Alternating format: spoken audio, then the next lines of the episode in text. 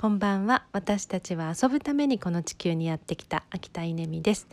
えー、昨日からですね富山の黒部に来ていて、えー、今日一日生きがいフォーラム in 黒部ということで、えー、黒部で結城の家というですね居場所を作ったしばちゃん。生きがい研究員のしばちゃんがですね、えー、今日この会を、えー、企画してくれました。そして、えー、私を本当にですね講師としてあの呼んでくださって、えとっても広い講師控え室、えそして、え懇親会までセッティングしてくださって、えまあ、本当にですねあの壇上に上げていただいたという感じでしたけれども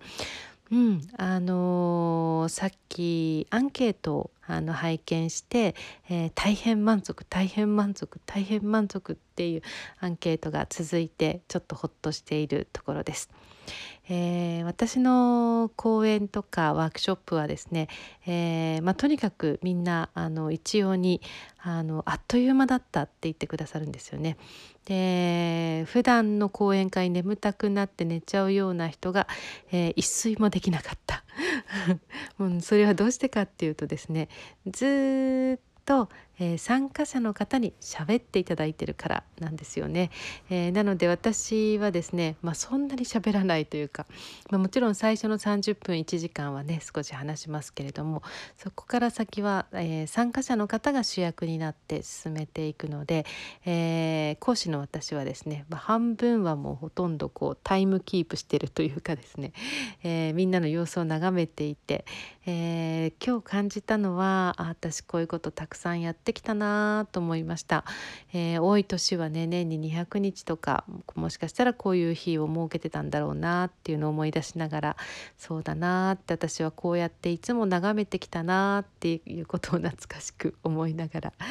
えー、今回はまコロナもあってあと働き方をオンラインにしたこともあって、まあ、とっても久しぶりだったので、えー、なんかね懐かしいと思いながら過ごしてましたけれども、うん、でもなんかみんなに喜んでいただけて、えー、それでうん